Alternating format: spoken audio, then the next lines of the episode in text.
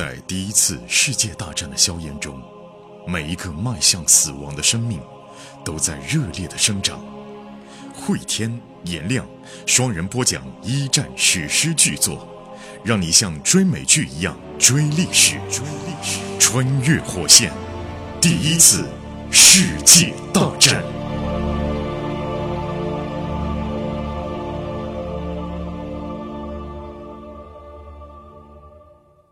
穿越火线一战，各位好，我是颜亮。我是慧天。前情回顾一战的僵持阶段，各国人民的生活，此刻呢已经来到了美国了啊。嗯，一九一五年的夏天，美国此刻还没有参战。此刻呢，列夫在美国谋得了他的第一份工作，在一个酒店大门口待客泊车，嗯，就带客人停马，停马把把马洗洗干净、养养好。但是他同时又做着一份兼职，倒卖黑烟，别人偷来的烟他拿去卖，差不多是百分之一百的利润。对，那惠天啊，不惠天呢？那列夫就做了这样的梦啊，怎么把这第一笔挣来的三美金变成三百美金、嗯三千美金，甚至三万美金？列夫的计划到底是什么？对啊，他计划呢就是从这儿发现了人生第一桶金嘛，但是第一桶金还没有打的比较多呢，啊，就被人拍了肩膀。列夫正想美梦呢，有人拍肩膀，回头一看，呃，如果是一个穿警察制服的人呢，他就不紧张了。回头一看啊，是一个身材魁梧、鼻梁残损、一脸怒气冲冲样子的家伙。列夫心里往上一胡闹鬼提，南京叫胡闹鬼，啊，美国胡闹鬼。北方叫老炮儿啊。这个那人就问啊，谁让你来爱尔兰海盗卖烟的？呃，列夫呢送上一副笑脸，哎，我赚几个小钱，没有想到冒犯谁。这个流氓就说啊，是不是尼克？啊，我知道尼克，他刚抢了辆运香烟的火车。列夫呢不打算透露消息给陌生人啊，他就说我没听过你说的这个人。这个老哥，来来抽个烟吧。对对这，点品质大家注意啊，这都是混黑道必须的啊，讲义气，不出卖同伙、啊。不是你出卖同伙以后也没生意做，对吧？谁还来跟你做生意？对啊，那个胡闹鬼呢，就流氓呢，就说你不知道爱尔兰海盗是谁的呀？他是 V 先生的。啊，我们东兴照的啊，这个 V 呢，肯定就是约瑟夫维亚洛夫啊，这个简称维亚洛夫嘛 V 嘛。那啊 V 先生，列夫心里面涌起来一股火，他就不再克制自己情绪了嗯啊，就是呃，你跟我不客气，我对你客气；你对我不客气，我还对你客气。你他娘的要是继续不客气，老子就加倍不客气。魏先生算什么？嗯啊，你们对这帮人把我骗过来了。对啊，这个要不是你们，老子早就到美国了。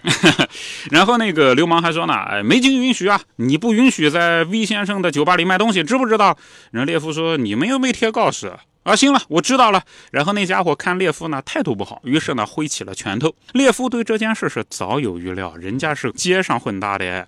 列夫往后退了一步，让一拳走空啊。那家伙踉跄一步呢，列夫往前一步，一脚就踹在小腿上。列夫是尽全力的踢了一脚，那人勃然大怒啊。接着呢，列夫晃过来，又照着那家伙的脸啊来了一拳头。弯下腰捂脸的时候呢，列夫又朝他的腹股沟上猛踢了一脚。于是那个人的嘴巴就像鲸鱼一样一开一合啊、没法呼吸了。接着呢，列夫又迈向一侧，呃，去踹他的腿，踹他的腰，踹他的膝盖。听到咔嚓一声，就知道嘛，对方就算爬起来也追不上。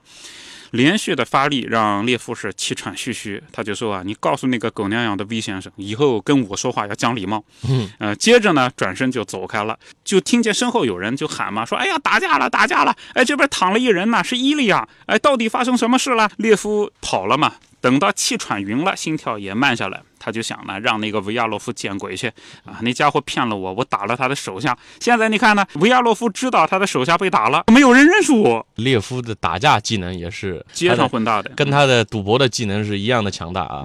这街上混大的，他可能没有什么套路啊。但是呢，你说你你懂太极拳，人家懂打黑拳，那肯定是太极拳被人按到地上打。列夫呢，他停下来啊，买了两块肉排啊，买了一瓶杜松子酒。他住的那条街上呢，这个房子是比较破旧了，可是呢，房子里面的面积呢相当大啊。他的女朋友之一啊，马佳就坐在隔壁的那栋房子的门廊上面，有一个椅子嘛，就坐那儿，正在搓指甲。这个马佳是一个漂亮的俄国姑娘，十九岁，长着一头黑色的头发，笑起来很性感啊。眼下呢，正在干这个女招待的活儿。她希望以后能成为一个歌手。等见到列夫啊，她就说：“哎，小孩儿过来 啊！”列夫就说：“你管谁叫小孩儿啊？”然后这个马佳就说呢：“过来，过来，过来，晚上我要和你约会。”列夫呢就说：“哎呀，这个晚上吃牛排啊，掂掂手上的东西我啊，挣钱了啊那，挣钱了去我家。对对对，按照美国的标准，列夫所住的房子啊租金是比较低的啊。列夫呢觉得又宽敞又豪华，我们来看一下他住的房子啊。屋子里面包括一个客卧两用的房间，一间厨房，居然有自来水和电灯。这些通通的归列夫一个人用，列夫就想啊，哎呀，要是在圣彼得堡这么大的屋子，还不得住十个人呢？他脱下外套，挽起袖子，在厨房的水槽里面洗了洗手和脸，就等着马佳过来。我这时候他也没想起自己哥现在什么状况啊。马佳这样的女孩呢，随时都能带来欢笑啊，喜欢跳舞，喜欢聚会，也不操心未来怎么样。葛列夫也喜欢和这样的女孩相处。至于说晚饭呢，列夫削了几个土豆，切好，把煎锅放在电炉上，再扔一块猪油。煎土豆的时候呢，马家进屋了，还带着从家里拿来的一大桶碎冰，把杜松子酒、砂糖放在一起晃晃，然后把瓶子插在冰块里。这就是典型的美国生活了。哎，准备过个愉快的夜晚了啊！嗯，列夫是太小看魏先生了啊！魏先生的手下被你这么打了，不会白打的对吧？列夫呢，本来嘬了一口酒，然后呢，亲了亲马家，就准备呢琢磨着怎么啊把马佳弄到床上去啊。呃，这俩都是美漂的年轻人，对美漂都是从俄罗斯来美漂的两个年轻人啊对啊。列夫是这么着手的，他谈自己的童年往事，他就讲啊，我六岁的时候爸爸就死了，我妈妈死的时候我刚十一岁啊，我是我哥格雷格里养大的。哎，你看我会做牛排不是吗？我们那儿什么都得学着自己做，但是我们那儿几乎吃不上牛排的啊，但是我会做菜。啊，这也是撩妹的一个技能吧？哎，你发现没有？嗯，以前格雷格里也跟卡蒂琳娜回忆过悲惨童年，嗯但他讲的是爸爸怎么惨死的，嗯，妈妈怎么惨死的，哎呀，这个多么悲壮。列夫讲的是，哎，虽然就是很悲惨，但是你看我会做这个啊，哎我能做菜啊。就最后的落脚点，落脚点是，格雷格里他是落脚在阶级斗争了。对，列夫落脚在这儿，你看我这么多技能，知道吧？技能傍身，一样可以把生活安排的很好，嗯所以对女孩的影响是不一样的啊。这列夫这小流氓，你看啊看。接着呢，马佳又问了问格雷格里的事儿，于是呢，列夫就继续介绍在机车厂做工的故事啊，租住的房间有多大。女孩呢被深深打动，但是列夫啊，他很明显略去了一块儿，就是让卡捷琳娜怀上那一段，他把它完全略掉了啊。等到他们在厨房里面，呃，喝完第一杯酒，就到卧室里面去喝第二杯酒，就已经到房房间了嘛，上了床了嘛。为爱鼓掌了啊！哎，为爱鼓掌，好了，老爷你是人才，为爱鼓掌啊，呃，鼓掌，啪啪啪，鼓掌啊！正在这时候，门被狠狠的推开了。啊，马佳呢尖叫了一声，有三个男人进了屋。马佳从列夫腿上跳下来啊，还在尖叫。其中一个人反手就给了马佳一嘴巴，说：“闭上你的臭嘴，你这个臭婊子！”马佳呢捂着流血的嘴唇向门口去跑啊，那几个人也没管他，就直接向列夫扑过来了。列夫呢腾地站起身来啊，他一拳打在扑过来的人其中一个人的眼眶上，双拳难敌四手啊，把列夫后来还是按倒在地上啊。于是呢，对着列夫的肚子是狠狠地来了几下。于是列夫呢一边吐着血，一边呢把刚才吃的东西就全呕了出来。等到他疼得不能动弹了，几个人抓着他的四肢啊出了屋子。有一辆蓝色的皮卡停在旁边，发动机呢轰轰响着。几个人把他丢在皮卡的后面的箱板上，两个人坐进车，有一个人呢在后面用脚踩着列夫的脸，开车向前走去。来了三个能打的，嗯，才把列夫给制住。要来三个小喽啰，还真不一定治得住列夫你啊。只要等到列夫能够摸到枪，那三个人就没一个能活得了。啊，就大家也猜得到，肯定是威先生的手下来了啊！来了是三个能打的，把列夫给弄回去了。对呀、这列夫呢身上也是疼痛难忍，他也不知道要去什么地方，估摸着这些人是老 V 的人，但老 V 是怎么找到自己的？哎呀，列夫就开玩笑，这地方人家手眼通天啊！你小流氓，你跟人家跑得过去吗？呃，列夫就给自己壮胆啊，这这这人不能怂啊。几分钟以后，车子停下来，列夫又被人拖出来啊，像拖麻袋一样的拽到旁边一座仓库里。仓库里面是漆黑一团啊，但是呢，列夫能够闻到仓库旁边有池塘的气息，这是个杀人的好地方。想到自己今晚就要挂，不免有点胆战心惊啊。接杀了扔河里边。对啊，你看，没有任何的物证，尸体被人装进麻袋扎紧，再放几块砖头，就永远的进湖底啊！这种事儿，列夫以前也见过啊，但没想到轮到自己了。列夫呢，哎，强打精神啊！你看，这算是最倒霉的一次吧？哎呀，列夫就没把握能不能这次凭嘴炮化险为夷啊？于是他责问自己：我干嘛呢？我就不能低调一点吗？哎，仓库里面呢，等他眼睛睁开，缓缓看看，都是崭新的轮胎啊，十五个、二十个，一摞摞老高啊。等到这些人呢，把列夫拽到中间，然后有人就走开了，剩下的人都不说话。列夫就说：“哎呀，这个，哎，要等几分钟啊！哎，我有牌，我有牌，我们打把牌怎么样？”那几个人脸上连笑容都没有。他这会儿还有心情开玩笑，是吧？哎，大佬还没出场啊。等到门开了，那个尼克就从里面被人拽出来了。尼克的嘴也肿得老高啊，倒私烟的，倒倒给列夫的人一块被抓来了，一块被抓了。然后那个人看见列夫啊，嘣就跪下了。他说：“列夫啊。”小列啊，我也没办法。他们说要杀了我啊，呃，列夫就知道了，他们是通过尼克找到自己的。接着呢，有一个戴着眼镜的瘦子走到列夫跟前啊，列夫心说，看看状态还斯斯文文的，读书的吧，是不是跟他能讲讲道理啊？结果这个人更狠的，啪给了列夫一嘴巴。别废话，别废话，跟走。就这个读书人呢，跟了黑道，你不要认为他更凶残，更凶残。等到列夫被拖进一间办公室啊，列夫就想起来，有点像。小时候住过的农民伯伯的棚屋，里面热烘烘的，空气当中满是烟雾。墙角呢有一张小桌子，上面居然还摆着几幅圣像。在这边这个细节咱们交代一下，大家别忘了，威先生就是维亚洛夫先生是从俄罗斯来的，所以这个威先生又是一个比较怀旧的人。你看他连酒店的顶都换成那个对呀洋葱造型的，所以他的所住的那个地方的房间的摆设，为什么让列夫觉得熟悉呢？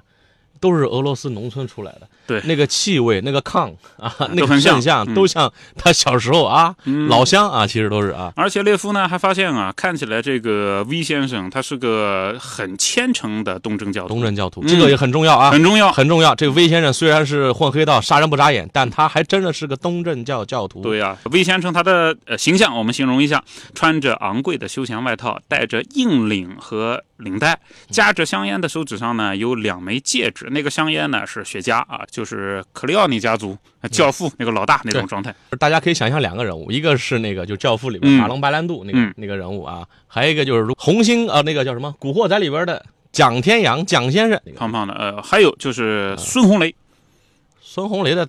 孙红雷的气场还没到那个大佬的份儿，他演的一个黑道的一个人，我觉得蛮像的。他没到大佬的份儿，没到那份儿。大佬马龙白兰度的份儿啊，蒋先生的份儿，这是啊，因为他他已经脱离黑道那种，他已经洗白了，他看上去已经是一个商人甚至政客了，他不像那些小弟了。嗯。不用打打杀杀了，呃，然后 V 先生就说什么味道啊？然后呢，那个戴眼镜的读书人就说：“对不起，先生，刚才他吐了，他反抗呢，我们让他安静点，踹了一脚他就吐了。”然后 V 先生说：“松开啊。”接着呢，V 先生看看列夫说：“小子，我收到你的口信了，你让我懂礼貌，对吧？” 列夫呢就鼓足了力气，因为都这份儿了，你说痛哭流涕没用啊。对于是他就说：“你就是那个狗娘养的维亚洛夫，对吧？我要找你。”然后维亚洛夫说：“呢，你找我干嘛呀？”一般人到这儿啊，已经完全吓瘫了。对，来了一个不要命的混小子。对，然后列夫说：“你们家卖了我一张从圣彼得堡到纽约的船票，但是他们把我扔在了加利夫。”呸！他吐了口唾沫，老子要维权。维先生想他妈的这种款式的，我还真是第一次见到。维亚洛夫说。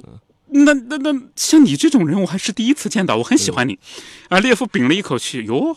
然后维亚洛夫说：“你还有活干啊？”嗯。列夫说：“我当马童，在马厩，呃，圣彼得堡饭店。这样吧，那个以后跟着我，我有一份比这更好的营生。”从此以后，列夫成了维亚洛夫的私人司机啊。这个际遇啊，也挺转折来的，挺突然啊。列夫的这个有点魂不吝的这个状态，反而让他赢得了。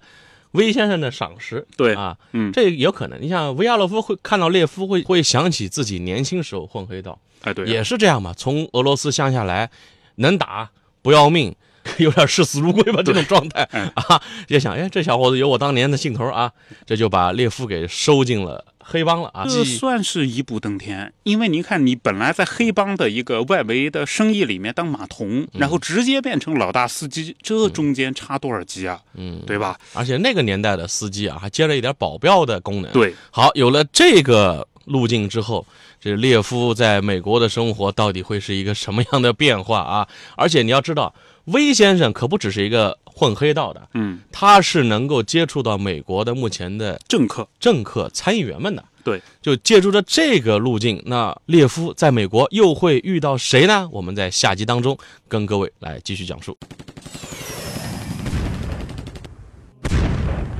在第一次世界大战的硝烟中，每一个迈向死亡的生命都在热烈的生长。慧天、颜亮双人播讲一战史诗巨作，让你像追美剧一样追历史，追历史，穿越火线，第一次世界大战。